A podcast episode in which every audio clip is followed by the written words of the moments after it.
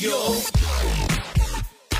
向右看齐，Just come on right now, baby, so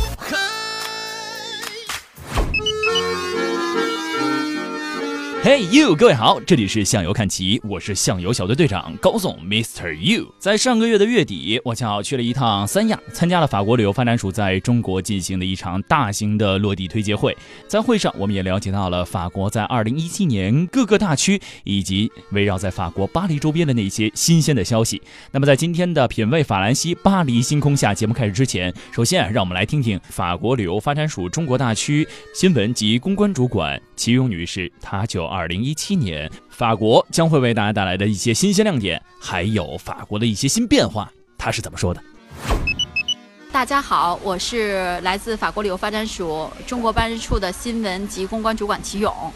呃，我们今年在三亚 Club Med 地中海俱乐部举办了一个来自全法以及来自全中国所有旅游业者的一个大型的推介会。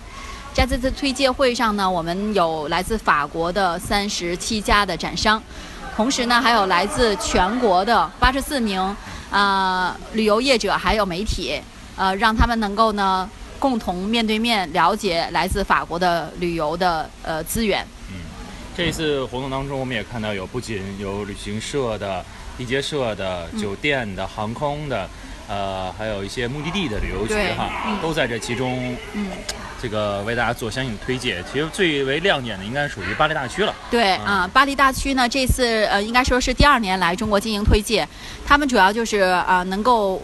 首先，从旅游资源上能够给所有的旅游业者呃很多的产品的推荐以及资源的推荐。另外呢，他们也做一些主题的推荐，呃，比如说最有名的就是巴黎大区的一个印象派的这样的一个主题，也就是说，呃，我们的游客可以沿着印象派画家的脚步来做一次印象派之旅。嗯，这次也特别在活动当中，巴黎大区就巴黎当地的安全问题进行了新的解答哈。对，这个解答，呃，我不知道能否让大家来满意，但是呃，我们可以把相应的结果跟大家来汇报一下。嗯，呃，巴黎大区呢，它已经投入了很大的一笔费用。首先呢，是在所有的这个安全监控方面会加强这个安全的监控。另外呢，还有就是啊、呃在呃很多的景点、文化景点以及购物中，就是游客出现非常多的这些地方，加强安保。同时呢，它还在二十个景点呢，会有呃方便所有的这些游客他去进行呃处理事件的这样的一个呃便利的措施。另外呢，还会呃做一个一千人的呃。嗯，应该说是志愿者他的一个培训。那所有的这些志愿者呢，全部都是为了能够更好的接待呃来自世界各地的游客。嗯呃，那么这些呃志愿者当中呢，会有讲中文的呃志愿者，他们呢能够在第一时间就能够给所有的乘客呃给所有的游客能够提供最好的呃接待。嗯，我相信更多的朋友也了解到了，法国呢，因为重新划分了大区哈，让很多的区块呢发生了相应的变化。对啊，无论是南部的，还是东部的，还是西部的，都有相应的变化。嗯现在呢，虽然咱们身在三亚，呃，非常的热，但是呢，其实是一个雪季的到来。对呃，提到法国呢，大家可能和滑雪这个链接啊，并没有那么紧密，但是法国确实也是一个滑雪的好去处。嗯那么这一次我们也在呃这个活动当中呢，采访到了法国的滑雪学校，以及相应的这个和滑雪有关的一些目的地目的地对，呃，这个方面能有相应的推荐，跟大家简单的说一说吗？呃，首先说法国呢，阿尔卑斯山，呃，很有很大一片，应该说是世界最大面积的这个滑雪滑雪场。那这里面呢，就有包括呃阿尔卑斯山的三峡谷，同时呢还有呃伊泽尔谷，另外呢还有太阳门，就是分成不同的区域。基本上你在每一个雪场，你滑雪的这个呃长度都能够达到三百到六百公里。嗯，所以呃，在法国，而且它滑雪的雪季呢时间又特别长，每年从十一月份一直到第二年的四月份都是可以滑雪的。嗯，而且你也知道，在法国有相应的这种滑雪学校，将近一万七千多名教练会在法国进行相应的这些呃滑雪上的培训。当然了，各有各的自豪，各有各的优势，也希望各位可以多多关注我们的节目。在稍后的节目当中，我们会把所有的采访陆陆续续的为大家带来。那有什么样新的信息，也会向各位来提供。谢谢大家，谢谢齐勇。谢谢高颂。好的，也谢谢齐勇啊，为我们带来新鲜的2017年的法国，包括巴黎大区的一些新的变化。关于安全的问题呢，我相信在采访当中大家已经听到了。现阶段呢，法国也是增加了相应的安保力度，让更多的游客可以前往法国更安全、更舒适的进行呃游览体验。那么今天呢，品味法兰西，巴黎天空下，我们将会去到哪里呢？我不知道各位之前是否听过，呃，我们这个系列节目，在之前我专门做过一期和凯旋门有关联的节目。而今天我们要去的这个地方和凯旋门啊，还有那么一些链接。法国的阿房宫，杜伊勒斯宫。法国人在世人心中讲究的是浪漫情趣的典范，那是在和平时期。一旦社会动荡、秩序混乱，法国和世界上所有的国家一样，血腥和暴力迭起。巴黎就是这两者的产物。从破坏和修复的循环中，我们能够看到一个文明如何恢复机体，不仅没有倒退，没有回到原点，而且每每螺旋上升。这是今天巴黎能够如此丰富迷人的原因之一。法国一直高请着自由、平等、博爱，是恐怖和残酷的浩劫留下的遗产。震撼欧洲的法国大革命。摧毁了象征王权的巴士底狱，但其实它不过是一个即将报废的堡垒。今天，在巴黎的街头，游客很难见到历史性毁灭破坏中残留的遗迹。从卢浮宫金字塔向西眺望，可以看见拿破仑一世为了纪念奥斯特利茨战役胜利建造的骑兵凯旋门、杜伊勒斯花园、协和广场的克索方尖碑、香榭里舍大街、胜利凯旋门。更远的地方看不见，是一个二十世纪新建的拉德芳斯门。这个之前在凯旋门那期节目当中，我们也做过相应的介绍。这是巴黎的一条中心线，和北京的中轴线有着异曲同工之妙。这代表着这个城市的和谐和威仪，也是感受美丽人生、陶醉于都市乐趣的休闲乐土。在杜伊勒斯花园当中，人们散步、晒太阳、看书、聊天、喂鸽子，带孩子在池塘里放电动船，在丛林当中欣赏雕塑，在协和广场仰望方尖碑，欣赏华美的雕塑和喷泉。再往前就是消费刹不住闸的人们的最爱之地——香榭里舍大街。最后可以登凯旋门来眺望巴黎。置身于此，很难不感到迷醉。但也正是在这里，在我们悠然自得的脚下，发生过不少不可思议的疯狂。暴力的巴黎摧毁掉了帝王的居所、国家权力的所在地——杜伊勒斯宫。相比摧毁巴士底狱，摧毁它更有破坏作用和象征的意味。杜伊勒斯宫最初建立的是遵循凯瑟琳·美第奇的遗愿。亨利二世在比武中被刺身亡之后，美第奇王后决定从福日广场的王宫迁回卢浮宫。他辅佐儿子弗朗瓦索二世执政，希望在卢浮宫附近修建一个带花园的私人住所。他命令拆掉原来的城堡，出售土地的钱和拆掉的材料，用作于兴建新的杜伊勒斯宫。亨利四世带兵围困巴黎的时候，杜伊勒斯地区被毁。亨利四世登基的时候，继续维修和修建卢浮宫和杜伊勒斯宫。他的儿子路易十三登基的时候，只是一个九岁的孩子。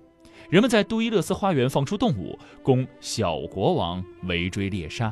设计师勒诺特尔为路易十四的财政大臣傅凯设计的城堡花园，也让路易十四深受刺激。他设计逮捕了傅凯，并且没收了傅凯的财产。路易十四命令勒诺特尔为他，并且只能为他服务。除了凡尔赛，勒诺特尔的才能在杜伊勒斯花园同样大放光彩。勒诺特尔来自于园艺设计世家，从他的祖父开始就为凯瑟琳·美第奇服务。他的父亲效力于路易十三。用他设计的著名的木盒丛林篱笆，把花园分割成精美的图案，放眼望去，就像是一幅平摊开来的刺绣作品。勒诺特尔的作品被认为是天才的设计，宏大规整而精致优雅，既有理性又有美感，特别符合路易十四的品味。今天，在即将进入协和广场的马蹄形沙地的西北处，有一尊勒诺特尔的雕像。如果你想来看一看杜伊勒斯花园的话，你可以在微信公众账号“向游看齐”来回复“美丽的花园”这几个字儿，你就可以看见杜伊勒斯宫的美景了。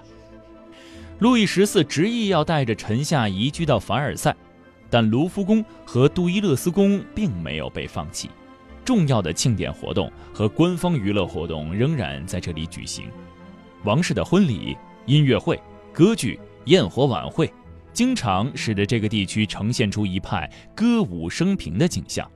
在路易十四去世之后，花园向城市的人们开放，成为巴黎第一公园。1783年，载人热气球在人群的欢呼声中从花园冉冉上升，飞过巴黎上空。一直到法国大革命时期，这里都是法国文化生活的中心。一七八九年，示威的民众把路易十六一家从凡尔赛宫带回到了杜伊勒斯宫。开始的时候，人们的敌对情绪还没有白热化。花园在下午还依旧对公众开放，人们还可以看到王后带着小王子和公主们散步。但是，国王出逃被抓，形势急转直下。就在当年，路易十五广场（今天的协和广场），国王和王后被执行了死刑。在从广场前往香榭里舍大街走的时候，细心的人们能够在地上找到一个标记此事的小牌子。在那之后，杜伊勒斯宫依然是权力的核心所在地。七十多年间，在掌权的执政者和推翻王权的民众之间展开了一系列交替的争夺，直到宫殿被彻底的摧毁。拿破仑·波拿马成为了第一执政官之后，入主了杜伊勒斯宫。他迎接奥地利公主玛伊·路易斯的庆典也在这里举行。而就在拿破仑被流放之后，路易十六的弟弟路易十八复辟，并且入住杜伊勒斯宫，直到去世。一八三零年，巴黎再度爆发革命，人们再度冲入了杜伊勒斯宫。这场七月革命之后，路易菲利普成立了七月王朝，然后就是一八四八年的二月革命，杜伊勒斯宫再度被洗劫。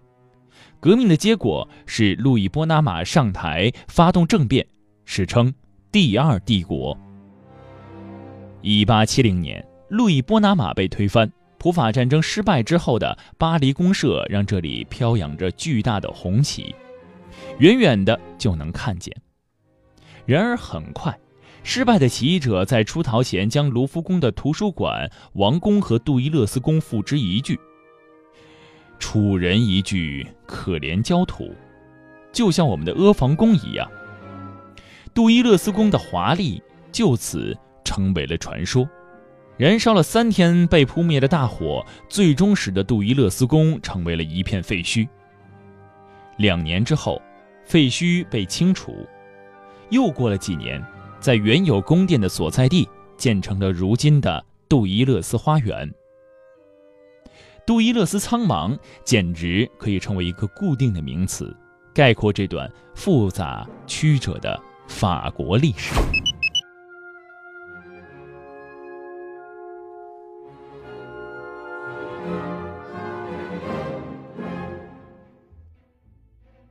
花园当然就没有了当年的勒诺特尔的设计那种典雅精致的布局。作为公园，它比不上大部分的北京城市公园。里面主要有绿地和两个大水池，绿地之间甚至有黄沙铺地。但是三步期间的近百件雕塑作品，那真是无人可以比拟的。二十世纪六十年代，作家马尔罗担任文化部长。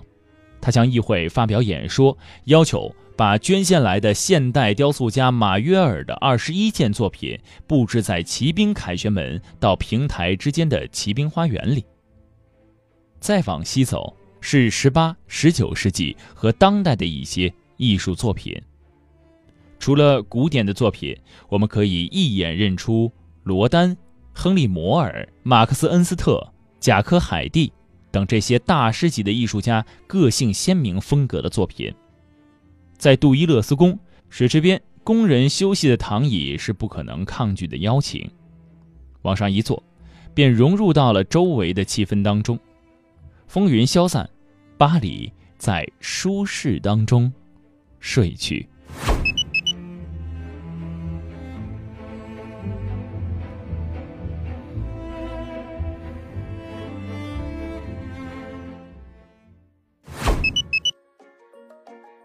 好了，这就是今天为您带来的法国的阿房宫杜伊勒斯宫的故事。品味法兰西，巴黎天空下，欢迎各位可以持续关注《向游看齐》，我们为您带来的这样一个主题，让您好了解一下在巴黎以及巴黎大区当中的那些不可错过的地方。好的，我是向游小队队长高颂 Mr. You，感谢各位留守，我们下期不见不散。